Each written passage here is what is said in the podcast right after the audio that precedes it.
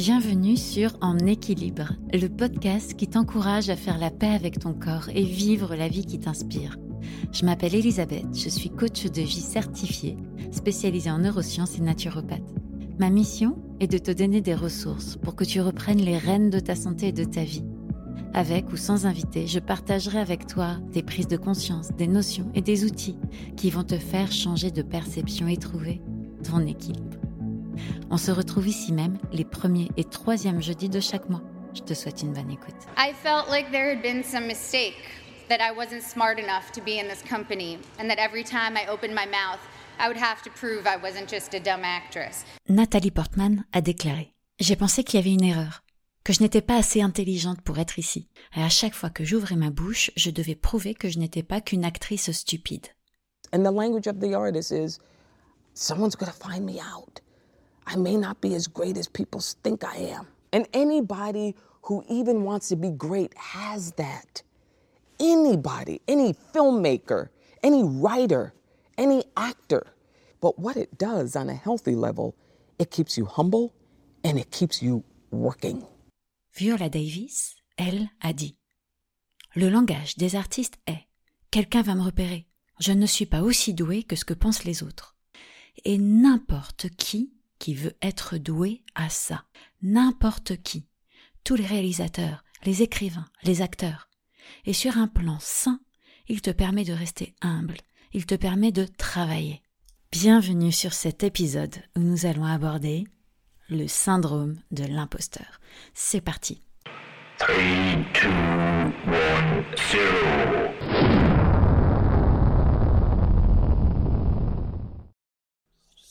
Qu'est-ce que je fous là? Je ne suis pas assez expérimentée. Tu ne mérites pas d'être là, ces personnes sont vraiment intelligentes. Oui, tu t'en sors ce coup-ci, mais tu n'auras pas de la chance de voir. Moi, faire ça, je suis sûre que je ne peux pas, que je me planter. Mais pour que je me prends Je ne suis pas experte, je n'en sais pas assez. Ils vont se rendre compte que je ne suis pas ce que je prétends être. Ce n'est pas assez, je ne suis pas assez. J'ai eu de la chance, c'est tout. Les autres y arrivent tellement mieux que moi.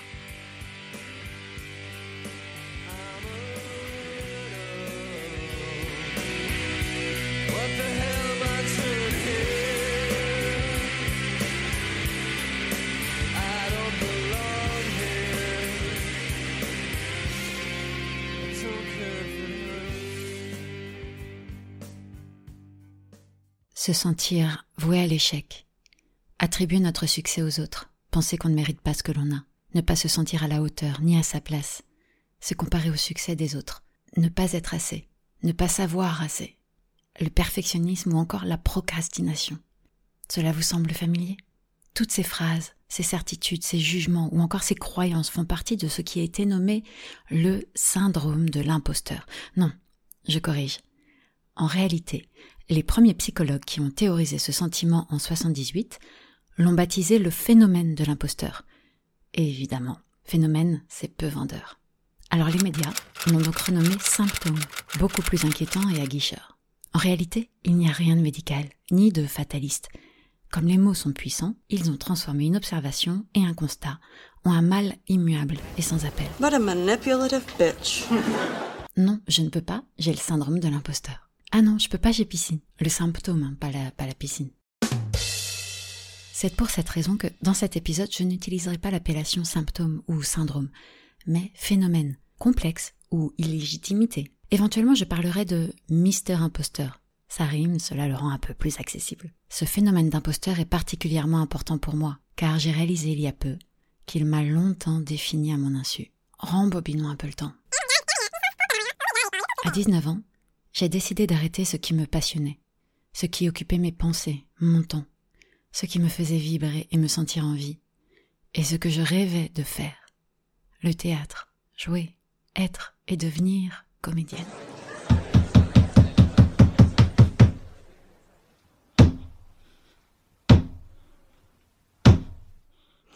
Le théâtre était le tuteur de ma vie. Vous savez, celui qui évite au pied de tomate de s'écrouler comme une vieille chaussette. Rétrospectivement, je me demande pourquoi j'ai fait ça. Et je me souviens, j'ai pris cette décision après avoir vécu une des scènes les plus humiliantes de ma vie, qui a mis le doigt en plein sur un sentiment d'imposture intérieure, qui croissait allègrement dans une terre de faible estime de moi. Et oui, malgré l'ivresse de ma passion, il était quand même là. Pourquoi? Reculons encore de quelques décennies. Je suis née dans cet environnement, avec un papa metteur en scène, et une famille très impliquée dans ses projets, tous plus fous les uns que les autres. J'ai passé mes étés, mes week-ends, dans les coulisses, les salles de répète, à rêver que moi aussi un jour je jouerais Juliette. Je me suis sculpté une sorte de mission, rêve, identité qui dépassait le statut de passion. Ça répondait à mes besoins fondamentaux de reconnaissance, d'amour de soi, d'expression de mon hypersensibilité. Petite, c'était aussi le seul endroit où je me démarquais, où je cessais d'être transparente. Enfin, c'était ma vision des choses. J'ai donc aligné mes actions, mes choix de vie, d'études et de carrière avec cette vision. Je suis rentrée au conservatoire à 15 ans. J'ai accepté tous les rôles qu'on pouvait m'offrir, quitte à ne plus dormir. Mais si j'ai embrassé le théâtre, à bras le corps, c'était pour ne plus penser à mon profond mal-être, mon manque de confiance en moi, et ma solitude hors du théâtre. Mais plus j'avançais sur ce chemin, moi je me sentais douée, crédible, trop beau pour être vrai. J'avançais avec cette peur qu'un jour, on découvre que je n'étais pas à la hauteur, et que je trompais tout le monde.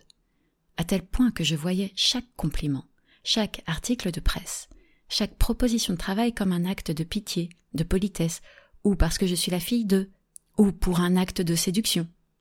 Jamais je ne me suis dit que c'était peut-être parce que les gens appréciaient mon talent. Houston, we have a problem. Et on revient au jour fatidique, le dernier jour du conservatoire, le jour du jugement. Je me retrouve face à un jury qui passe 15 minutes à me descendre, non pas tant sur ma performance que sur mon statut de fille de un règlement de compte à travers moi. J'ai vécu ça comme l'exécution à la guillotine de mon identité, mon rêve, mes espoirs. Effacer tous les applaudissements et les encouragements.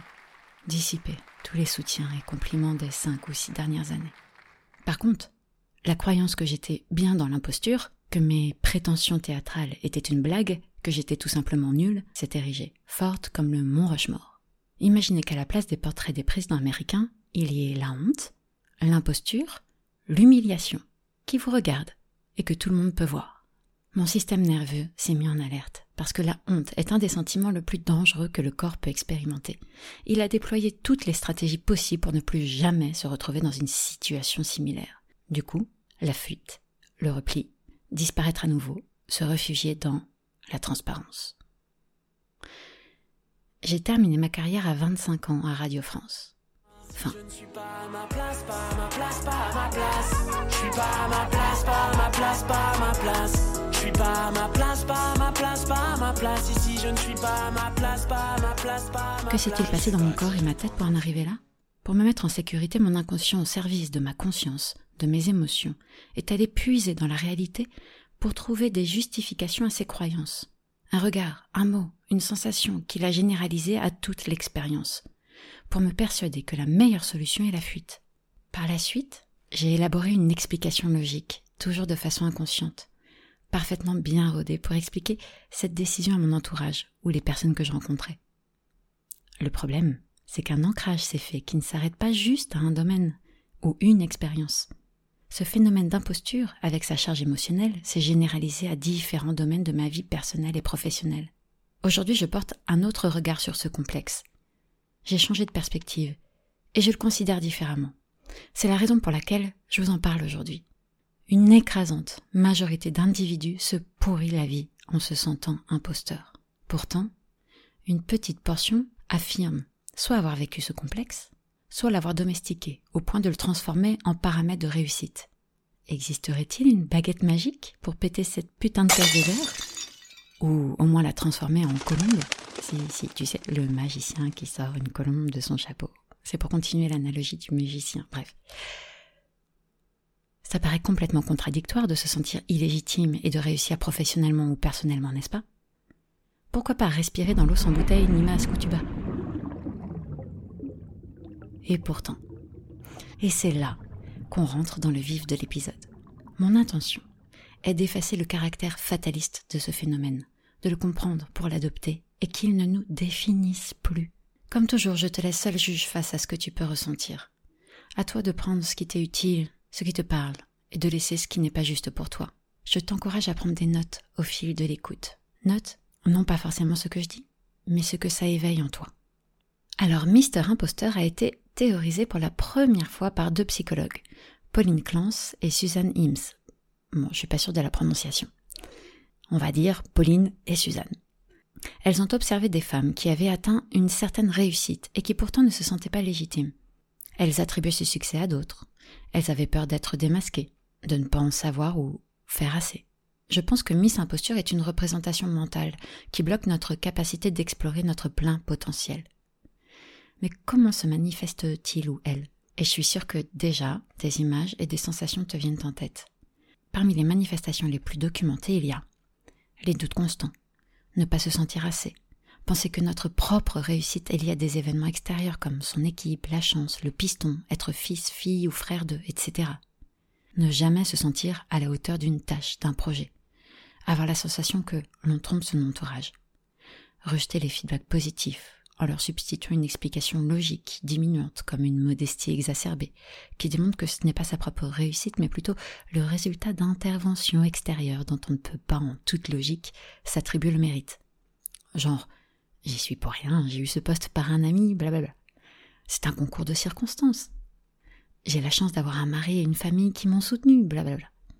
Comme si on devait à tout prix s'innocenter de la réussite. Ou en tout cas, ne pas en être reconnu coupable. Quelles en sont les causes? Le sentiment d'imposture repose sur un profond manque de confiance en soi, d'amour de soi, d'acceptation inconditionnelle de soi. J'ai toujours eu un peu de mal à m'aimer et j'apprends tous les jours à devenir douce. Je crois que j'ai pas fait le tour, j'attends que ça pousse. Je vais te confier mon plus gros secret. J'ai toujours eu un peu. Il prend sa source dans la petite enfance, au moment où le regard des autres construit notre identité et l'image de soi. Un une enfance abusive, un manque d'attention ou de reconnaissance, un environnement critique sont des terreaux fertiles à sa culture. Mais je vous rassure, ou pas d'ailleurs, pas besoin d'une enfance difficile pour se sentir une imposture. Nous vivons dans un monde compétitif où la comparaison est standardisée. Cela commence dès la petite enfance, trois ans pour être précis, les débuts de l'école. Avant même les notes, on commence par coller des étiquettes aux 30 gamins qui sont dans la classe puis on juge leur travail, on appuie sur leurs difficultés, on se compare et on est constamment comparé. L'échec est mal vu, non apprécié et très vite on apprend que pour être intégré, aimé, il faut réussir. Sans parler du manque d'empathie, des humiliations répétées, je ne parle pas que de la cour d'école ici, qui renforce ce sentiment de ne pas être assez, mettant l'enfant en situation d'insécurité émotionnelle. Dès 6 ans, une petite fille se sent déjà moins brillante que les garçons, selon Lynn Bian, chercheuse à l'université de l'Illinois qui a conduit cette étude aux USA. C'est à ce moment qu'un écart se creuse entre la façon dont on se voit, la façon dont les autres nous voient, et ce qu'on aimerait être. Plus cet espace est grand, et plus le complexe de l'imposteur grandit et devient handicapant, plus il a de place pour se développer. Et un des besoins fondamentaux de l'être humain, est d'appartenir à un groupe, d'être accepté. Alors on se crée des croyances sur ce qu'on peut ou ne peut pas faire pour entrer dans le moule et se sentir en sécurité. Ces croyances deviennent vitales pour sa propre intégrité. Le hic, ces croyances qui sont à la base là pour nous protéger, s'enracinent et nous suivent à l'âge adulte alors qu'on aimerait prendre ses distances avec ce besoin de groupe Presque tout le monde ressent cette illégitimité à un moment ou l'autre de sa vie, avec plus ou moins de force évidemment. Pourquoi presque tout le monde? Les études s'accordent en, fait sur 70% de la population. Personnellement, je trouve ce pourcentage faible étrangement, car qui n'a jamais eu de doute sur ses capacités à un moment donné de sa vie? La majorité des personnes qui en souffrent sont des femmes, et ou les membres d'une communauté stéréotypée. particularly for minorities, you know, there's this feeling like because you've been told that you're not good enough, that when you're in a room, you're wondering, well, how did I get here? Différentes études ont montré que les femmes postulent moins à des postes à responsabilité. En effet, lorsqu'il s'agit de répondre à une offre d'emploi, une femme aura tendance à s'assurer de répondre à 100% des critères demandés, tandis qu'un homme tentera sa chance, même si son profil ne répond qu'à 80% des critères. Les femmes affichent donc moins de confiance en soi que les hommes, ou plus de perfectionnisme, ou de prudence. Pour une fille belle, t'es pas si bête. Pour une fille drôle, t'es pas si laide. Tes parents et ton frère, ça aide. Oh, tu parles de moi. C'est quoi ton On le voit dans les médias tous les jours. Les femmes aux commandes sont jugées férocement.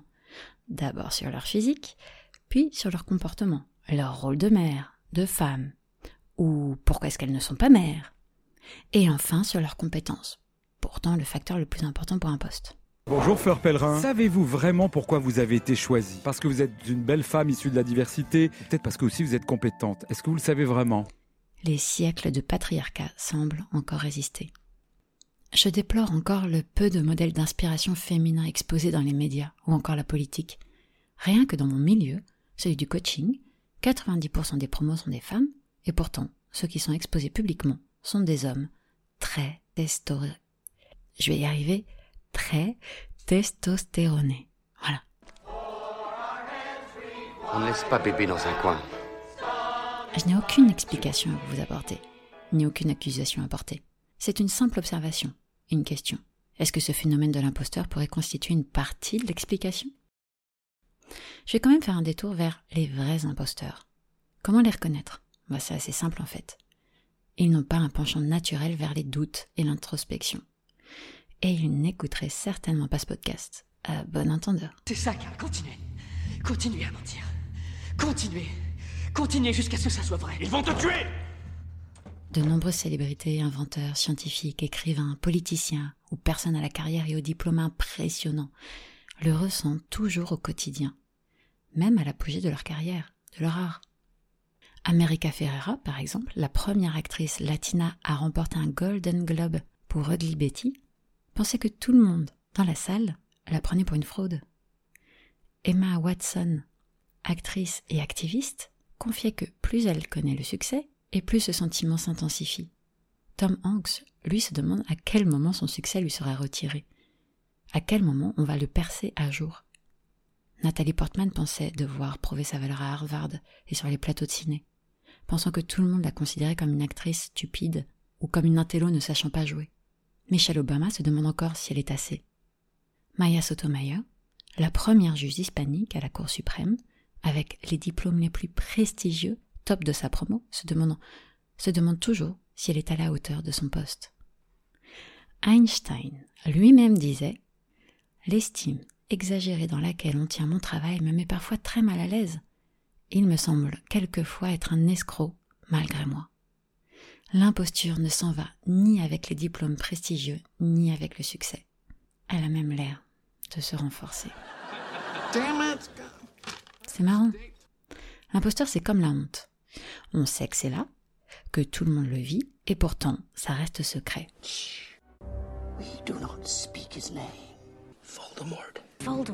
On n'en parle pas. Rares sont les fois où tu te tournes vers ton voisin et tu dis franchement Je vois pas ce que je fous ici, j'ai pas ma place.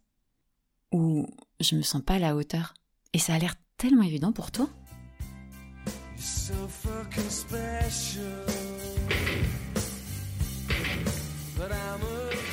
suis à peu près sûre que si on le partageait autour de nous, et notamment aux personnes auxquelles on se compare, elles partageraient aussi leurs sentiments d'illégitimité présent ou au passé.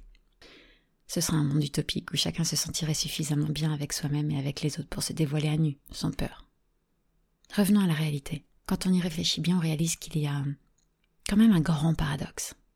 L'imposture part tout de même d'un postulat qu'on s'impose. Je ne suis pas assez. Cet auto-jugement négatif appliqué à un trait de sa personne ou à une compétence est ensuite généralisé à toute la personne. Mais bizarrement, l'inverse ne se produit jamais. On ne généralise pas le positif. Alors se concentrer sur le négatif est une tendance naturelle à l'être humain. Il nous a permis d'apprendre, de s'adapter, de survivre. Repérer un élément négatif permet d'apprendre vite et ne pas le reproduire. Biologiquement, se reposer sur ses acquis conduit à l'extinction, alors que la poursuite de l'amélioration assure le prolongement par l'évolution de l'espèce. Mais nous sommes arrivés à un stade où nous pouvons être acteurs de notre évolution. Et pour être acteur, il faut se débarrasser de ces croyances pourries. Ne pas généraliser le négatif conduit à une meilleure estime de soi, et donc mieux vivre ce sentiment d'illégitimité. Pourquoi? Elle ne constitue pas la vérité. Ce sont des prismes, à travers lesquelles nous nous percevons et voyons le monde. Et la plupart du temps, elles nous ont été transmises. Mais elles sont dangereuses, car elles peuvent devenir ces certitudes. 80% de nos croyances ne sont pas les nôtres. Alors est-ce que je pense vraiment ce que je pense, vu que 80% de mes croyances ne sont pas les miennes? Je pense donc je suis. Mhm. Vraiment? Le plus pervers, c'est que ces croyances conscientes donnent l'ordre à l'inconscient d'aller chercher autour de soi toutes les informations qui prouvent que tu as raison. Si tu cherches, tu trouves, n'est-ce pas? Donc, si tu crois je suis nul, il va te donner toutes les informations présentes, passées, futures qui prouvent que tu as raison, omettant les nombreuses fois, même supérieures en nombre, où tu as réussi, où tu as été brillant brillante. Et c'est là qu'elles peuvent être dangereuses, car elles peuvent devenir des certitudes, qui deviendront notre réalité et notre identité, et ne seront plus remises en question. Qui est assez fou pour douter de la réalité? Bon, à part Neo et Trinity.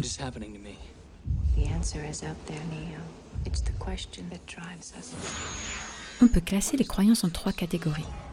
Il y a les croyances ressources, comme je sais que je peux m'adapter à n'importe quelle situation. Les croyances neutres, comme les cerises sont mes fruits préférés, ça ne va pas changer la face de l'univers. Les croyances limitantes ou bloquantes, je ne peux pas aller au bout d'un projet. Je suis nulle, je suis transparente, je ne suis personne. Au fond, je n'y crois pas. Il est prouvé que nous faisons tout inconsciemment pour donner raison à nos croyances, plus qu'à notre identité. Et le mindset ou l'état d'esprit est construit sur les croyances. Donc, si tu crois je suis nul, ton inconscient va te donner toutes les infos présentes, passées, futures, qui prouvent que tu as raison, omettant les nombreuses fois, même supérieures en nombre, où tu as réussi, où tu as été brillant brillante. Attends, ce n'est pas fini. Car ce qui nous met vraiment la tête dans le caca, c'est que nos pensées conscientes vont à une vitesse de 2000 bits par seconde. Donc, 2000 infos en moyenne passent dans notre cerveau, toutes les secondes. Pas mal, non? Mais c'est la vitesse d'une limace unijambiste par rapport à l'inconscient, qui lui va à 400 milliards de bits par seconde. 400 milliards de pensées par seconde. C'est ce super ordinateur qui traite les informations sur nos croyances, qu'elles soient ressources ou pourries. Donc, si on ne change pas consciemment nos croyances pourries, on n'a aucune chance de voir autre chose que nos limitations. On tombe alors dans un gros piège de croire que notre identité est liée à nos pensées, alors qu'elle est tellement plus que ça. Remettre le sentiment d'imposture à sa juste place revient à emprunter le chemin de l'acceptation inconditionnelle de soi. Questionner ses croyances et accepter que l'échec, plus que la réussite, fait partie de l'aventure. Comme le dit Mandela. Je ne perds jamais. Soit je gagne, soit j'apprends. Alors sur ce chemin, j'ai appris que ce n'était pas normal de se sentir imposteur, et qu'on pouvait même le transformer en force motrice. Il nous apporte en fait deux messages essentiels pour notre réussite personnelle et professionnelle. Le premier est qu'il est présent car tu te lances dans quelque chose de nouveau, d'excitant et donc de déstabilisant. C'est comme l'appréhension. Face à l'appréhension, deux choix. Tu peux soit revenir à ta zone de confort, celle où tu maîtrises tout de A à Z, et dire non à ce projet. Mais que se passera-t-il si tu dis non à chaque chose qui t'appelle? Un déménagement, un nouveau métier qui a plus de sens pour toi, un rêve. C'est le début de l'ennui, non? Du manque de sens, et d'une dualité interne entre envie, rêve et peur, qui sont les ingrédients principaux de l'anxiété, et de la crise de quarantaine. Why, God, why? deal? Let the others grow not me. Ou tu peux avancer avec l'imposture entre tes bras, apprendre, te dépasser, te connaître, évoluer. Ou tu peux avancer avec l'imposture entre tes bras. Le transformer en moteur d'apprentissage, te dépasser, te connaître, gagner en confiance et le prendre comme une opportunité pour t'alléger sur ce chemin. Une petite histoire que j'aime bien. Une jeune actrice commenta un jour à Sarah Bernard. Moi, quand je rentre sur scène, je n'ai pas le trac. Et Sarah Bernard lui répondit ne vous inquiétez pas, ma petite, ça vous viendra avec le talent. Et pourquoi pas? Le syndrome de l'imposteur vient avec le talent. Le deuxième point peut aussi être une invitation à se poser des questions, à revenir à notre pourquoi et notre vision, à vérifier notre alignement, à tester notre équilibre. Il est vrai qu'on peut s'embarquer dans un projet qui dépasse notre champ d'action, à force de vouloir bien faire, faire plaisir, répondre à une demande, prouver notre légitimité, et là, l'ego peut partir en vrille. Il y a quelque temps, j'ai été invitée à une émission de radio en tant que naturopathe. J'en suis sortie avec un énorme malaise. Je me suis sentie de nouveau à côté de la plaque. Pourquoi? Parce que je me suis mis en tête je devais tout connaître, tout savoir pour être crédible. Je me suis trompée de posture. J'ai adopté la posture du sachant, celle du chercheur ou du médecin, et non celle qui m'était demandée, très loin de ma vision de départ. Ici, l'imposteur m'invite à revoir mon pourquoi. Pourquoi je suis là? Pourquoi je fais ce que je fais? Et non endosser un rôle qui n'est pas le mien, et donc me met en difficulté. L'imposture peut donc être une information d'alignement ou de désalignement. Pour terminer cet épisode, je souhaite t'apporter quelques pistes de réflexion pour dès aujourd'hui passer à l'action. La première chose serait de t'inviter à sortir de la honte. Petit à petit t'ouvrir à une sorte de vulnérabilité, la vraie. Alors depuis Brené Brown, la vulnérabilité est devenue la superstar des réseaux sociaux. On voit beaucoup de personnes parler des difficultés qu'elles ont traversées, de comment elles s'en sont sorties. Mais on voit peu de personnes parler de leurs difficultés actuelles, de s'ouvrir et de partager ce qu'ils vivent. Je ne parle pas de rendre ça public, mais déjà de t'ouvrir à le partager avec des proches. Parler de son inconfort lors d'une prise de parole, de ses doutes à s'engager dans un tel projet. Je suis certaine que de nombreuses personnes, si ce n'est pas la totalité, partageront tes doutes, tes peurs, et se sentiront légitimes en retour de partager.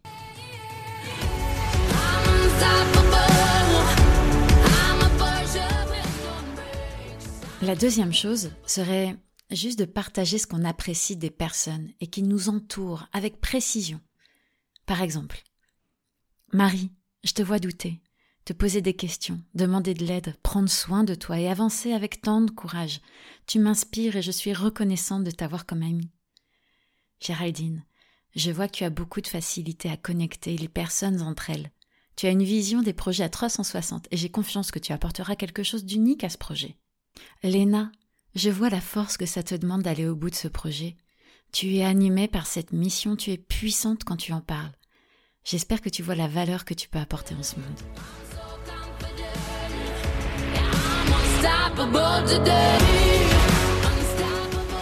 Je t'invite également à revoir ce que tu crois être ton identité.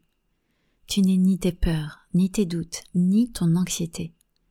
Mais à partir du moment où tu t'identifies à ça, tu fais des choix à partir de cet endroit-là, et non des choix qui résonnent avec ce que tu veux vraiment dans la vie. Tu es beaucoup plus complexe que ça.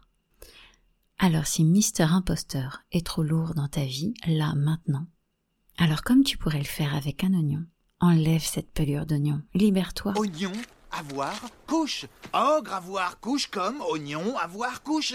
Tous les deux ont des couches et toi t'en tiens une. Avec un ou une professionnelle, un ou une coach, un ou une thérapeute qui te permettra de t'amener à voir ce qu'il y a dessous. Ne t'arrête pas à cette voie. Ne t'attache pas à ce scénario remêlant en doute. Et si le contraire était possible? Et si ma place n'était pas à être donnée, mais à choisir? Et si je faisais ami-ami avec lui? Ok, j'ai peur. Je ne connais pas le chemin qui m'attend. Je vois la beauté des autres, le talent des autres. Je ne vois pas le mien. La seule information que ça donne, c'est que je suis trop dans ma tête. C'est une interprétation de l'ego qui se compare, qui part du principe qu'il y a des êtres supérieurs et inférieurs. Or, nous sommes tous égaux. Nous faisons tous caca le matin. Nous avons tous besoin de faire preuve de résilience. Nous sommes tous conçus pour briller, comme les enfants. Ce n'est pas donné qu'à quelques-uns, c'est en nous tous. Alors avant de partir, j'aimerais te proposer un petit exercice que j'apprécie particulièrement. Je t'invite chaque soir à prendre dix minutes, un carnet et un crayon. Tu peux noter des attitudes, des émotions, des sensations qui selon toi illustrent ton sentiment d'imposture et d'illégitimité et de répondre à ces quelques petites questions. Comment ça se traduit pour toi dans ton corps? Quelles sensations et émotions ressens-tu? Et maintenant, je t'invite à noter une alternative. Comment aurais-tu aimé réagir autrement? Comment aurais-tu aimé percevoir les choses autrement? Et comment cette réaction et cette perception t'auraient-ils aidé? Comment les autres t'auraient-ils perçu? Cet exercice a pour objectif de prendre conscience de ces courts moments qui te bloquent et d'entraîner ton cerveau à trouver des alternatives par lui-même. À force de répétition, de nouvelles connexions vont se créer et petit à petit, il sera de plus en plus facile de gagner en confiance, repérer les moments où l'imposteur parle et sortir de là. Et n'oublie pas. D'une fille qui l'ouvre, ce serait normal. Maintenant, à toi de jouer. As-tu eu des prises de conscience lors de cet épisode? Comment as-tu envie de les matérialiser ces prochains jours? Si tu le souhaites, tu peux m'envoyer un email pour me partager ton ressenti et les actions que tu souhaites mettre en place. Toutes les informations sont dans la description de ce podcast.